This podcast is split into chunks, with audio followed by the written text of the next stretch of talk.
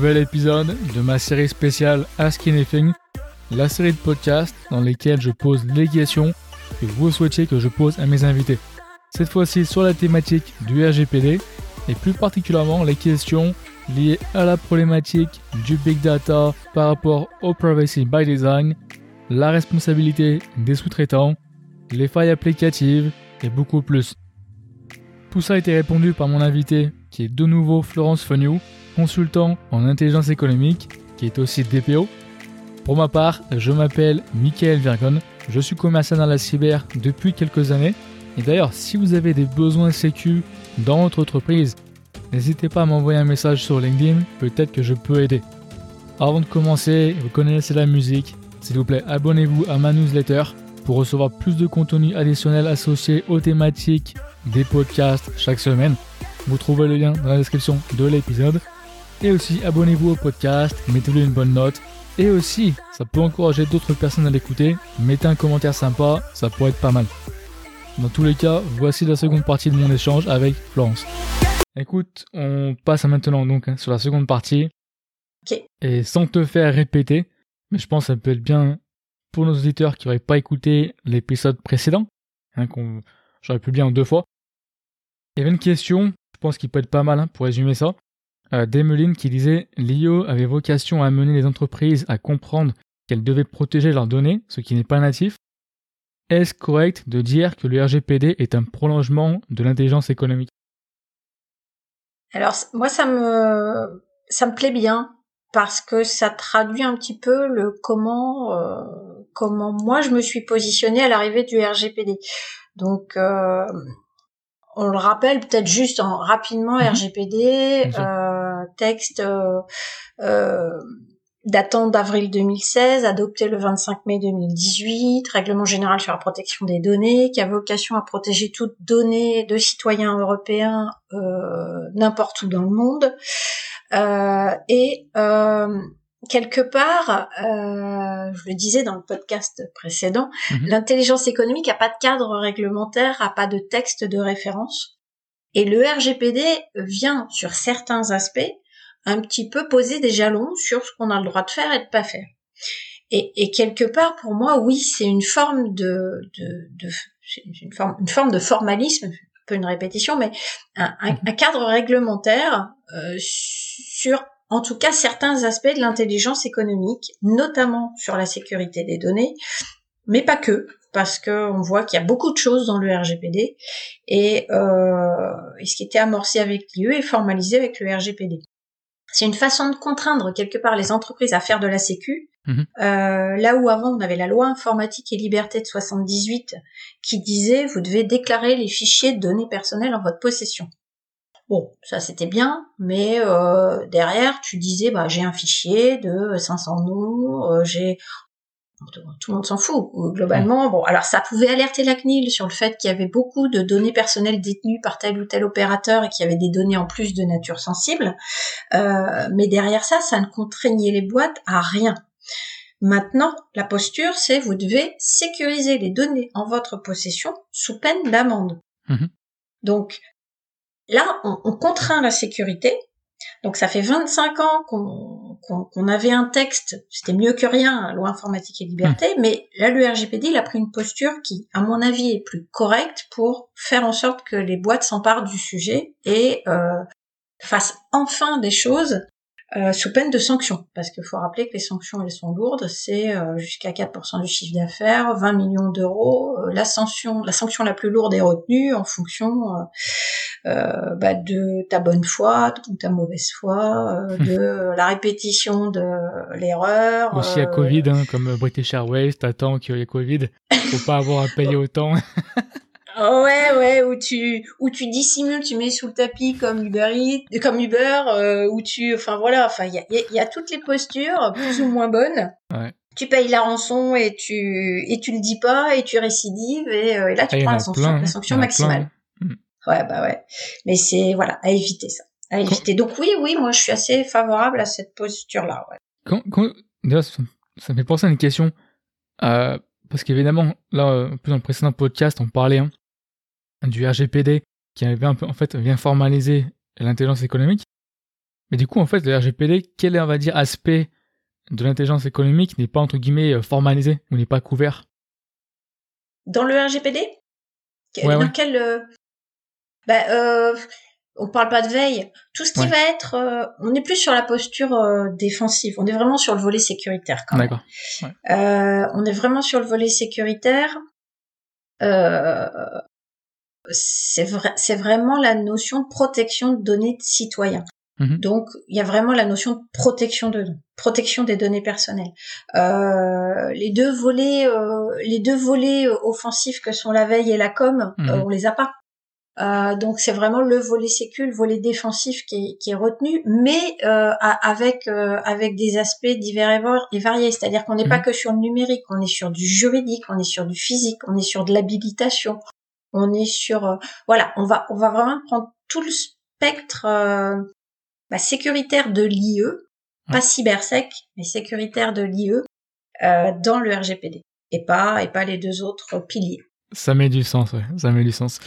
Euh, question de Claudie qui demande étant responsable informatique, je peux devenir DPO ou y a-t-il un conflit d'intérêts? Alors très bonne question, Claudie, merci de l'avoir posée. Euh, alors première chose, euh, un DPO c'est pas indispensable, c'est pas obligatoire. Mhm. Euh, ça c'est la première chose à savoir. Ça n'est obligatoire que dans les établissements publics ou les structures qui, euh, alors vraiment ce que dit le texte, qui qui qui, qui traitent des volumes de données euh, à grande échelle, de données de personnes à grande échelle ou des données sensibles. Alors, la notion de grande échelle, elle, elle est pas définie dans le texte, donc euh, c'est un petit peu au doigt mouillé. Euh, Mais en gros, euh, si on prend un exemple, euh, Facebook traite de la donnée à grande échelle, euh, une administration publique traite de la donnée à grande échelle, euh, une, une collectivité territoriale par exemple, mais une PME industrielle qui va faire du B2B bah, va traiter peu de données personnelles parce qu'elle va vendre à des, à des, à des entités juridiques et elle va avoir très peu de données individuelles dans ses fichiers. Un médecin de ville, il a, il a de la donnée personnelle mais en petite quantité et de la donnée sensible pour le coup, mais sur des volumes tels qu'il n'est pas obligé d'avoir un DPO. Donc on va faire le distinguo comme ça. Tout ça, c'est bah, donc nombre de personnes con- concernées, catégorie de données traitées, volume ou nature, durée ou permanence des activités de traitement, si tu les traites plus ou moins longtemps ces données, pourquoi faire, et Mhm. l'étendue géographique de tes activités de traitement. Euh, une donnée sensible, c'est quoi? C'est une donnée qui va traiter de l'origine, pardon, d'origine raciale, ethnique, euh, opinion politique, euh, religieuse, euh, préférence sexuelle, données génétiques, données de santé. Euh, tout ça, c'est de la donnée sensible. Donc, si tu traites l'une ou l'autre, tu as besoin d'un DPO. Mhm. Une fois que tu t'es positionné, si tu as besoin d'un DPO, le DPO doit pouvoir exercer ses fonctions en toute indépendance et être capable de rendre compte à sa direction euh, de façon com- complètement complètement indépendante et évitant les conflits d'intérêts.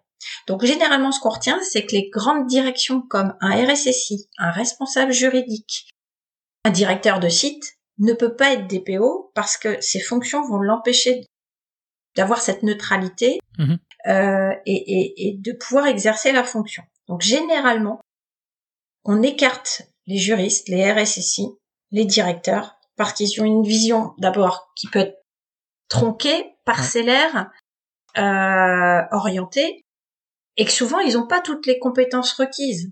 Euh, un DPO, alors c'est le mouton à cinq pattes, euh, c'est le juriste, technicien, euh, gentil organisateur. Donc euh, euh, c'est- ça peut être compliqué. Généralement le RSSI il est très technique, il n'a pas le volet juridique. Mhm. Alors c'est un peu prétentieux ce que je suis en train de dire parce que quelque part je suis DPO et je dirais bien que je ne suis rien de tout ça. Je ne suis rien de tout ça, mais j'ai essayé d'embrasser le spectre dans son entier et en plus je suis externe donc surtout je suis neutre. Je suis pas Ouais. dans l'entreprise et Ouais. j'ai- et j'ai pas de pour le coup il n'y a pas conflit d'intérêt. Mais voilà, donc le RSSI généralement on l'écarte Mhm. de la fonction parce qu'il il- n'est pas suffisamment neutre et dans sa fonction normalement sa fonction est incompatible avec celle de DPO. Mhm. Ouais. Et puis il va, une- il va avoir une vision, une vision euh, tronquée Ouais, plus sur son aspect. a ouais. priori. Même, Alors- si, même si effectivement, tu as des RSSI qui prennent des fonctions de DPO additionnelles. Ouais. Ce qui a été le cas de, de Johan en en parlant. Alors Johan, Johan est DPO. Alors après, Même et, le et fait très pas- justement, Mhm. Il, a très justement dit qu'il était épaulé sur cette fonction-là. Bien sûr, bien sûr, ce que j'allais dire, oui. voilà, et qu'il a une, une collègue, euh, une collègue qui a des compétences juridiques et, et que euh, qui vient qui vient l'appuyer. Alors, on peut être référent euh, RGPD. Mhm. Euh, surtout que dans sa boîte, je suis pas sûre qu'il ait l'obligation d'avoir un DPO. Euh, donc, euh, donc on, on, on peut euh, avoir la fonction ou être épaulé sur la fonction ou externaliser la fonction.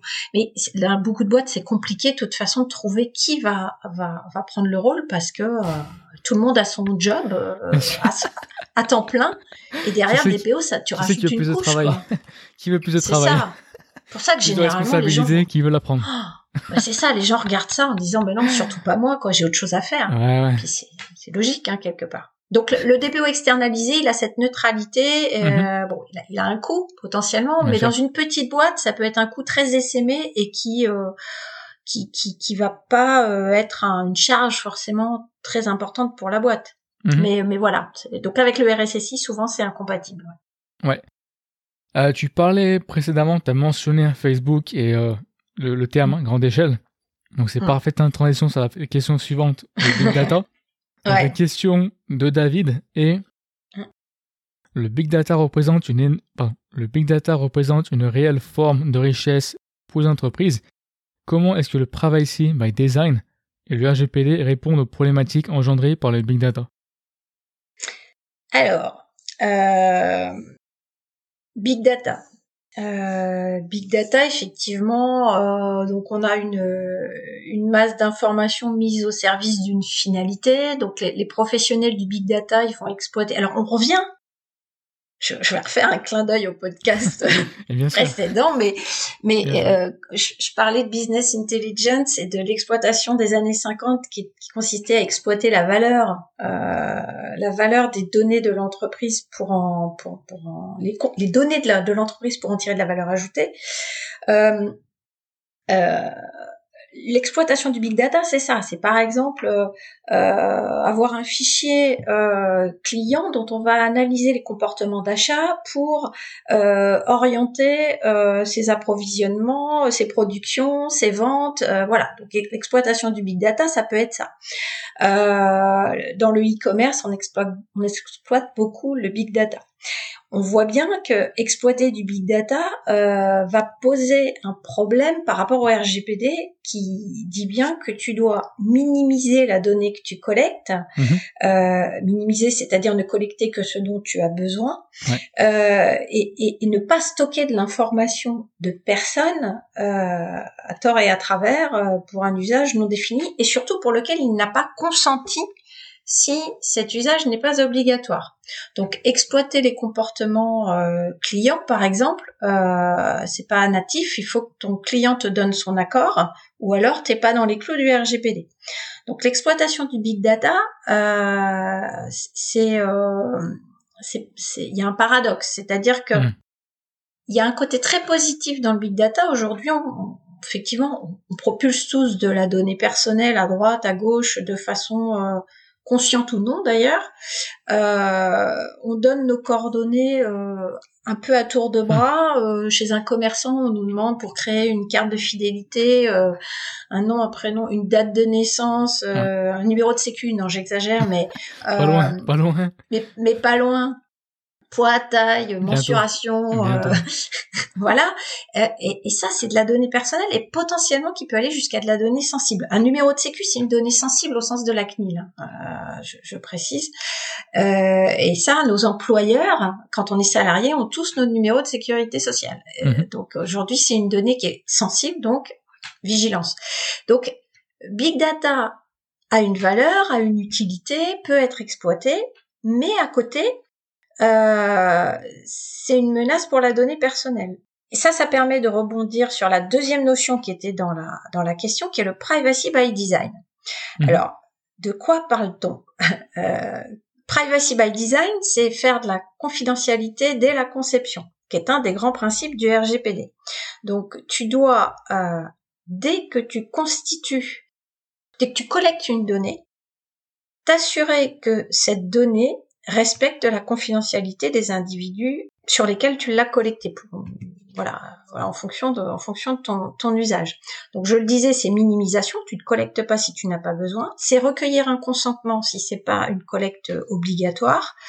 Euh, et derrière privacy by design, ça veut dire maîtriser comment tu stockes la donnée, comment tu, c'est maîtriser ses canaux de circulation, c'est maîtriser les sous-traitants que tu vas faire travailler sur cette donnée. Donc, si toi t'es, tu, tu, tu collectes de la donnée ou tu, tu, tu les, exploitants aujourd'hui ou les gens qui, qui, mettent à disposition du big data, des bases de données, euh, qui stockent de la donnée de façon importante, ben, ils doivent prouver qu'ils maîtrisent leurs espaces de stockage, qu'ils maîtrisent les flux d'informations entrant sortant, mhm. qui vont maîtriser les sous-traitants qui sont potentiellement les hébergeurs de données, euh, et ou qu'ils mettent en place des mesures de protection de ces données, qui peuvent être le chiffrement, et ou anonymisation et pseudonymisation. Donc ça, ce sont deux notions aussi qu'on retrouve dans le RGPD. Anonymiser la donnée, bah, la réponse est dans, est dans le nom, c'est-à-dire que bah, on rend la donnée anonyme, euh, on, on, décorrèle euh, le nom de l'individu euh, du comportement qu'on a stocké. Donc moi, Florence Feniou, si on analyse mon comportement d'achat et que j'achète tant de boîtes de conserve de telle nature, de la confiture de fraises, des yaourts nature sans sucre, voilà. Donc la donnée, elle est associée à mon nom. Et je reçois des offres commerciales qui vont être liées à mon nom. Mmh pour avoir le droit de stocker de façon durable ces données et faire de la stat avec, par exemple, ben, je déconnecte. Et ben je sais qu'une femme de tel âge mhm. euh, a tel comportement d'achat, donc etc. Et je sais absolument plus que c'est Florence Fenu. Euh, donc ça c'est l'anonymisation. La pseudonymisation c'est un peu différent. C'est-à-dire que euh, je, j'ai une base de correspondance où je peux toujours savoir que Florence Fenu a ce comportement d'achat. Je vais faire de la stat avec ces données mais quand je le voudrais, je pourrais savoir que Florence Fenio, elle était attachée à cette donnée-là. Pseudonymisation, c'est réversible. Anonymisation, c'est irréversible. Hmm. Donc, une, vraie donnée protégée dans les règles de l'art, c'est une donnée chiffrée et ou anonymisée. Et là, la CNIL autorise à stocker les données sous cette forme-là. Hmm. Il faut savoir qu'elle autorise et en plus, elle n'oblige pas à à déclarer une faille de sécurité si on a du chiffrement et ou de l'anonymisation. Donc c'est une forme de protection aussi pour les boîtes. Attention maintenant s'il y a big data avec données euh, nominatives, il y a une grosse responsabilité. Alors mhm. c'est une obligation par exemple dans le domaine de la santé quand on a euh, euh, des gros opérateurs qui stockent des données de santé nominatives et là on n'a pas le choix mais ça veut dire qu'il faut des mesures de sécurité hyper blindées derrière. Et vis-à-vis du RGPD, bah il y a, y a, effectivement un antagonisme comme ça, il faut jongler avec. Donc euh, les opérateurs, comme on disait, surtout les réseaux sociaux, eux sont vraiment dans le viseur parce que là de la donnée, il y en a en pagaille et, le point d'achoppement chez eux, c'est le consentement parce qu'ils ne recueillent pas ou mal les consentements d'individus, ou que l'individu clique j'accepte les conditions et par voie de conséquence il donne son consentement et que donc il autorise le réseau social à faire ce qu'il veut de la donnée. Voilà. Voilà en gros. Alors big data, donc privacy by design, euh, voilà en, mhm. substance, réelle forme de richesse par rapport à ce que disait la question, je confirme. Et, le privacy by design va fixer les règles pour protéger la donnée, rendre le big data exploitable et, gérable dans le RGPD. Ouais. Et c'est vrai que effectivement, je t'avais envoyé ces questions que j'avais collectées euh, à travers LinkedIn et à travers ma newsletter, des questions que voilà les gens souhaitaient te poser, que je te pose maintenant et tu me demandais si on avait reçu une question à propos du blockchain. Et ce qui est intéressant dessus, c'est que, bon, on n'a pas reçu une question précise hein, sur celle-ci. Et ce qui est intéressant, c'est que moi-même, je ne sais pas comment te formuler la question. Donc, peux-tu répondre à, comme on en disait, peux-tu répondre à la question que je ne te formule pas? Non, j'ai non, j'ai rebondi plus par rapport à ça parce que Big Data, moi, m'a fait penser à blockchain. Désolé. Petite pause de forceur. Si vous aimez le contenu, s'il vous plaît, abonnez-vous au podcast, mettez-lui une bonne note. Également, abonnez-vous à ma newsletter. Et aussi, si vous le pouvez, donnez-moi un coup de main pour faire grandir celui-ci et parlez-en autour de vous. Je vous remercie. Alors, euh, les, puristes et les techniciens, pardon, euh, il n'y a pas de rapport, euh, mais je, enfin, je, voilà, je rappelle que je ne suis pas de formation ni informatique ni technique, mais j'ai fait le lien parce que mhm la blockchain, alors quand moi-même j'ai un peu touché du doigt le sujet, je l'ai vraiment découvert en lien avec le RGPD. Euh, j'ai vraiment découvert la blockchain comme étant cette euh, ce, ce process. Alors au-delà de la crypto-monnaie hein, euh, qui mhm, fonctionne sur ce principe-là, euh, la blockchain permet, euh, pardon par avance si je l'explique très mal pour pour les gens qui sont dans le métier, mais moi je vais vous faire le lien de de, de, de mon point de vue. Euh, donc, qui, qui, cette, cette techno qui permet de fractionner l'information euh, qui la rend non reconstituable euh, et qui donc est une forme de protection qui est hyper acceptable dans le cadre du RGPD au même titre que le chiffrement ou l'anonymisation que je viens de citer. Euh, et, et, est une techno qui, euh, qui répond à cette obligation de protection de, de, données. Pour autant, il y a un paradoxe dans la blockchain par rapport au RGPD, qui fait que le principe de la, un des principes de la blockchain, c'est que les données ne sont pas effaçables. Mhm. Elles sont inscrites durablement dans le temps. Et un des principes du RGPD, c'est que justement une donnée ne peut pas être conservée indéfiniment, sauf obligation, euh, là aussi légale, réglementaire, euh, judiciaire, euh, qui fait qu'on garde la donnée sur une durée X. Donc, au même titre que le big data, il y, a, y, a, une valeur, il y a un intérêt. Là, en plus, techniquement, elle répond à une des obligations. Mais mhm. paradoxalement, elle, elle, par un autre de ces aspects, elle, elle, elle vient en contradiction. Et les deux sujets sont deux sujets sur lesquels la CNIL s'est penchée, sur lesquels la CNIL a rendu ou va rendre des conclusions, parce qu'il y a encore des choses dans les tuyaux. Et euh, Big Data et Blockchain sont vraiment des sujets qui sont dans le spectre du RGPD parce que euh, il y a des antagonismes euh, bon, qui sont regardés au fil de l'eau. Et comme je te le disais tout à l'heure, la CNIL avance aussi pas à pas parce qu'il y a des sujets sur lesquels euh, aujourd'hui ils ont du mal à nous donner des réponses. Et on voit qu'il y a des, hmm. il y a des textes additionnels qui arrivent euh, et, et, qui viennent un peu boucher les trous parce que parce que on n'a pas fait le tour, quoi. Ouais, donc effectivement, on dit comme ça, je comprends mieux euh, pourquoi tu mentionnais. c'est vrai que ah, du, coup, coup, j'avais pas pensé à une... enfin, j'avais pas pensé à à ça parce qu'on n'avait pas reçu de questions dessus. Et d'ailleurs, à ce propos, tu vois, en plus, hein, ça me permet de faire un peu, comment on dit, euh, euh, breaking the four wall, comme ils disent en anglais, hein, euh, la quatrième dimension. Pour nos auditeurs qui écoutent hein, ce podcast, ça c'est une série que je fais maintenant qui s'appelle Ask Anything, dans lequel je pose vos questions. Donc toutes ces questions, c'est des questions qu'on avait recueillies avec Florence, euh, voilà, pour lui poser aujourd'hui euh, dans le podcast. Voilà. Donc pour revenir maintenant sur le sujet, question suivante d'Alex qui demande Dans le cadre de violation des données personnelles, quelle est la responsabilité d'un sous-traitant? Alors, quand tu es, euh, alors on va qualifier dans le RGPD euh, responsable de traitement sous-traitant. Ouais. Euh, le responsable de traitement, c'est celui à qui on confie la donnée. toi, par exemple, tu es t'es intermarché, tu fais des cartes de fidélité, tes clients te donnent leurs coordonnées, t'es responsable de traitement. Ton sous-traitant, c'est éventuellement euh, ton hébergeur. L'hébergement est un sous-traitement de données personnelles, au sens du RGPD. Donc l'hébergeur est sous-traitant, là en l'occurrence. Donc la posture, déjà, faut que tu saches dans, dans quel cas, dans quel cas tu es. Euh, si, euh, alors j'ai cité des marques, je sais pas si j'ai un intermarché, Carrefour ou Auchan, oui, on n'aura pas de problème avec euh... les magasins, il n'y a pas de souci. Euh. On n'aura pas de problème avec le CSA. Euh, bon, euh, donc euh, la grande surface peut avoir une fuite de données à son niveau, mm-hmm. une, intrusion, une intrusion dans son système d'information, sur ses postes informatiques à l'accueil, que sais-je ou chez son hébergeur. Ça peut être l'hébergeur qui a, qui a, qui a l'intrusion, euh, qui a la faille, qui a la perte, euh, voilà. Il faut savoir qu'il y a une co-responsabilité des deux opérateurs. Euh, à partir du moment où toi on te confie une donnée en tant que responsable de traitement, tu es responsable de la donnée. En la confiant à un sous-traitant, j'ai cité l'hébergeur, mais ça mhm. pourrait être, j'ai travaillé dans le monde du logement social, un opérateur de travaux à qui tu vas confier euh, euh, les codes d'accès des immeubles pour faire des travaux dans les immeubles ou les ou les les noms des résidents pour qu'ils interviennent sur les compteurs électriques, bah c'est un sous-traitant.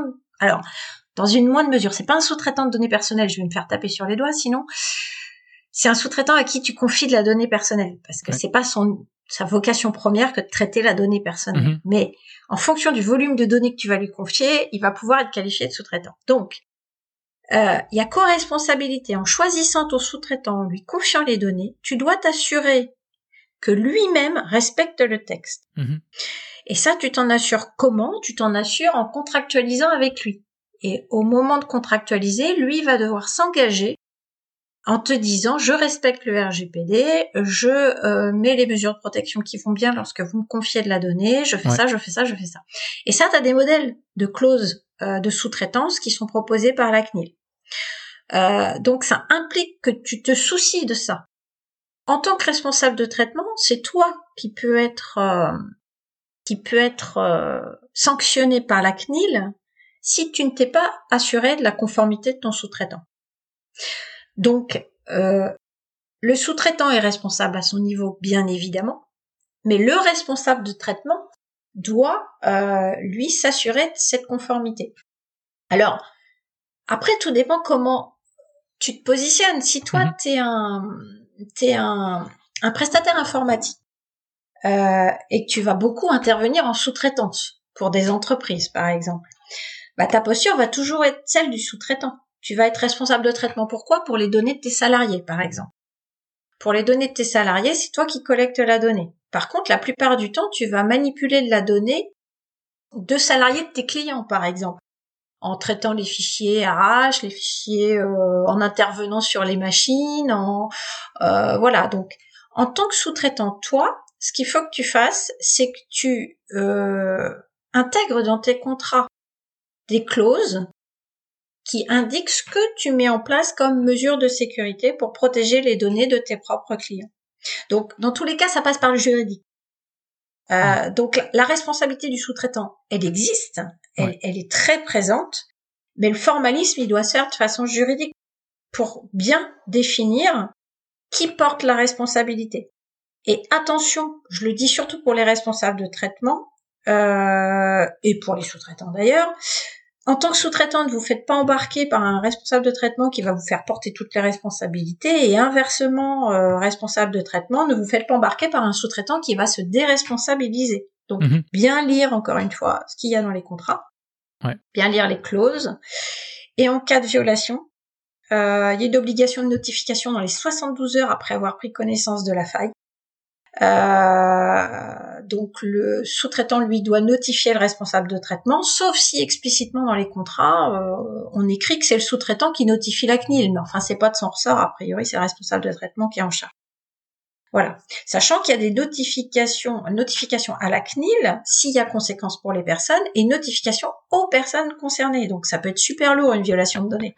Ah si tu as un fichier de, de, de, 500 personnes que tu t'es fait euh, piquer, voler, qui a fuité, qui a été compromis, euh, tu dois notifier la CNIL, mais aussi les 500 personnes.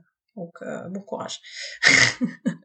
voilà, donc vraiment, vraiment le juridique. Et la responsabilité, elle, elle est conjointe. Donc, faut vraiment faire gaffe à ça. Ouais, je pense que c'est l'idée à retenir. Hein. Responsabilité partagée des deux intervenants. D'accord. Et donc, la dernière question, Mm. qui au final, hein, je pense, euh, tu me disais peut être pas mal hein, euh, pour clôturer hein, ce, podcast, de mm. Florian qui demande de quelle manière peut se positionner le DPO vis-à-vis de sa SSI pour limiter les fuites de données via des failles applicatives, par exemple.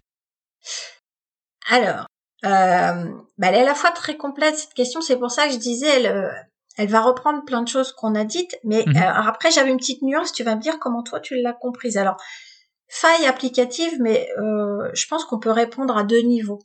Euh, faille applicative, moi je peux l'entendre de deux façons. Euh, faille applicative. Alors si on est euh, boîte de dev et que soi-même on je développe pense des applicatifs. Je pense que c'était le, je pense l'anglais. C'est le sens. Je, bah, je, je pense. J'aurais pu lui poser la question, mais c'est que je, je pense que c'était. Euh, sinon, si tu peux, s'il y a plusieurs nuances, on va peut répondre aux deux. Euh, ouais. Voilà, ça peut être pas mal. On va, on va faire les deux.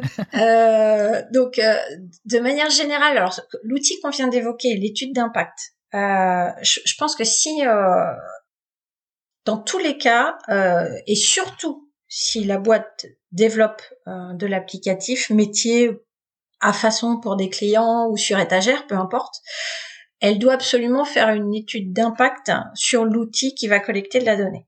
Donc, le DPO va, va venir épauler la SSI euh, pour mener cette étude d'impact. Donc, je répète, privacy by design, on, doit dès la conception s'assurer qu'on minimise la donnée, qu'on ne collecte pas de données dont on n'a pas besoin, qu'on les garde euh, un temps limité, qu'on s'assure de l'effacement des données, qu'éventuellement on fait du chiffrement de données, chez qui c'est hébergé, est-ce que c'est externalisé, est-ce que euh, le sous-traitant protège la donnée, assurer la sécurité physique, la salle serveur, est-ce qu'il y a des autorisations, qui a le droit d'y aller, euh, euh, quelle nature de données, sensible ou pas, dans quelle quantité.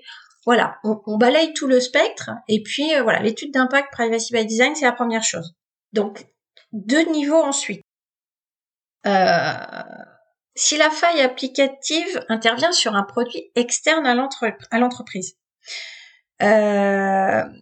et ben là, on, est à nouveau sur, là aussi, quelque chose qu'on a traité avant, c'est la relation sous-traitance.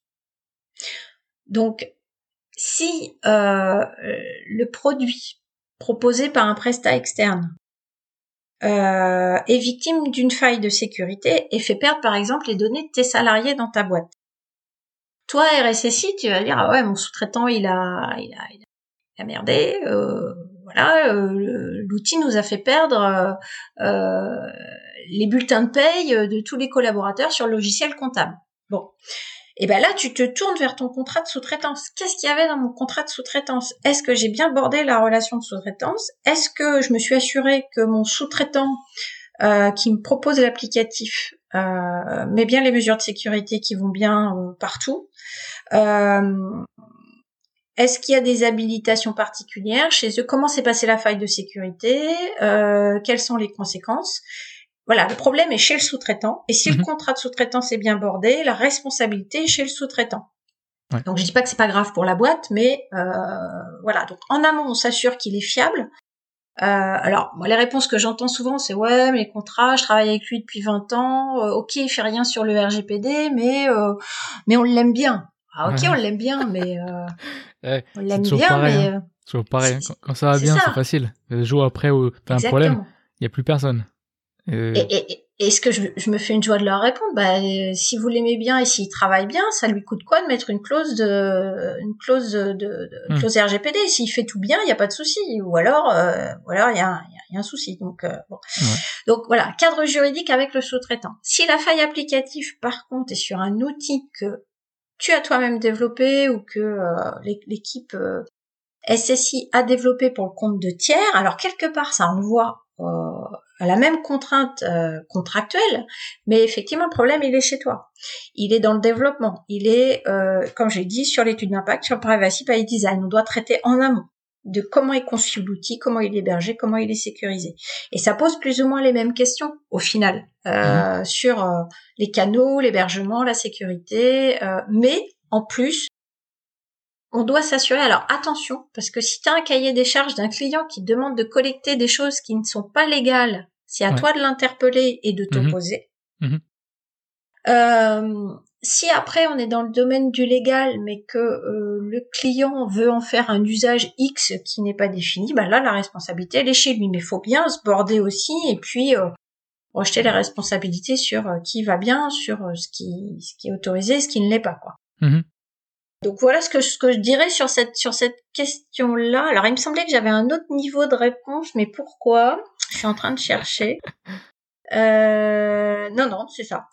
Ouais, c'est ça l'idée, quoi. C'est, c'est, je crois que, je, je, crois que vraiment, on est sur, euh, on reboucle en fait sur euh, sur ce qui avait été vu. Donc le, le DPO, mhm. le DPO va venir épauler la SSI sur l'amont quand il s'agit d'un développement interne et sur la partie contractuelle et relations de sous-traitance si c'est euh, de l'applicatif externe. En gros. Donc c'est parfait. La boucle est bouclée. c'est parfait. Bah écoute, on a plein de questions en tout cas, question. Dans le temps hein, qu'on avait convenu, euh, plus de questions pour ça. Je te remercie beaucoup pour le temps que tu as pris, hein, donc pour ce podcast-là et celui d'avant. Franchement, c'était super intéressant et moi, je te remercie d'avoir pris le, le temps de participer. Mais merci à toi de m'avoir invité surtout. Et puis, euh, bon, c'est toujours sympa de pouvoir s'exprimer sur ces sujets-là qui sont, comme je te le disais, qui sont pas sexy, euh, mais qui sont finalement pas compliqués. C'est beaucoup de bon sens, comme je dis depuis que mhm. je fais ce boulot-là. Mais bon, bon sens, chacun a le sien. Donc. Euh. voilà, c'est ça. Le bon sens, chacun a son interprétation. Exactement. ah, ça va, je te remercie. Merci, Mickaël. J'espère que vous avez aimé le contenu de cet épisode. Si c'est le cas, s'il vous plaît, abonnez-vous au podcast, mettez-lui une bonne note. Et si vous souhaitez plus de contenu additionnel chaque semaine, sachez que j'ai une newsletter. Vous trouverez le lien dans la description de l'épisode. Aussi, s'il vous plaît, aidez-moi à faire grandir le podcast en en parlant autour de vous. Vous pouvez aussi suivre la page LinkedIn Cybersécurité All Day et m'envoyer une demande de connexion à Michael Virgon. Dans tous les cas, je vous remercie et puis passez une bonne semaine.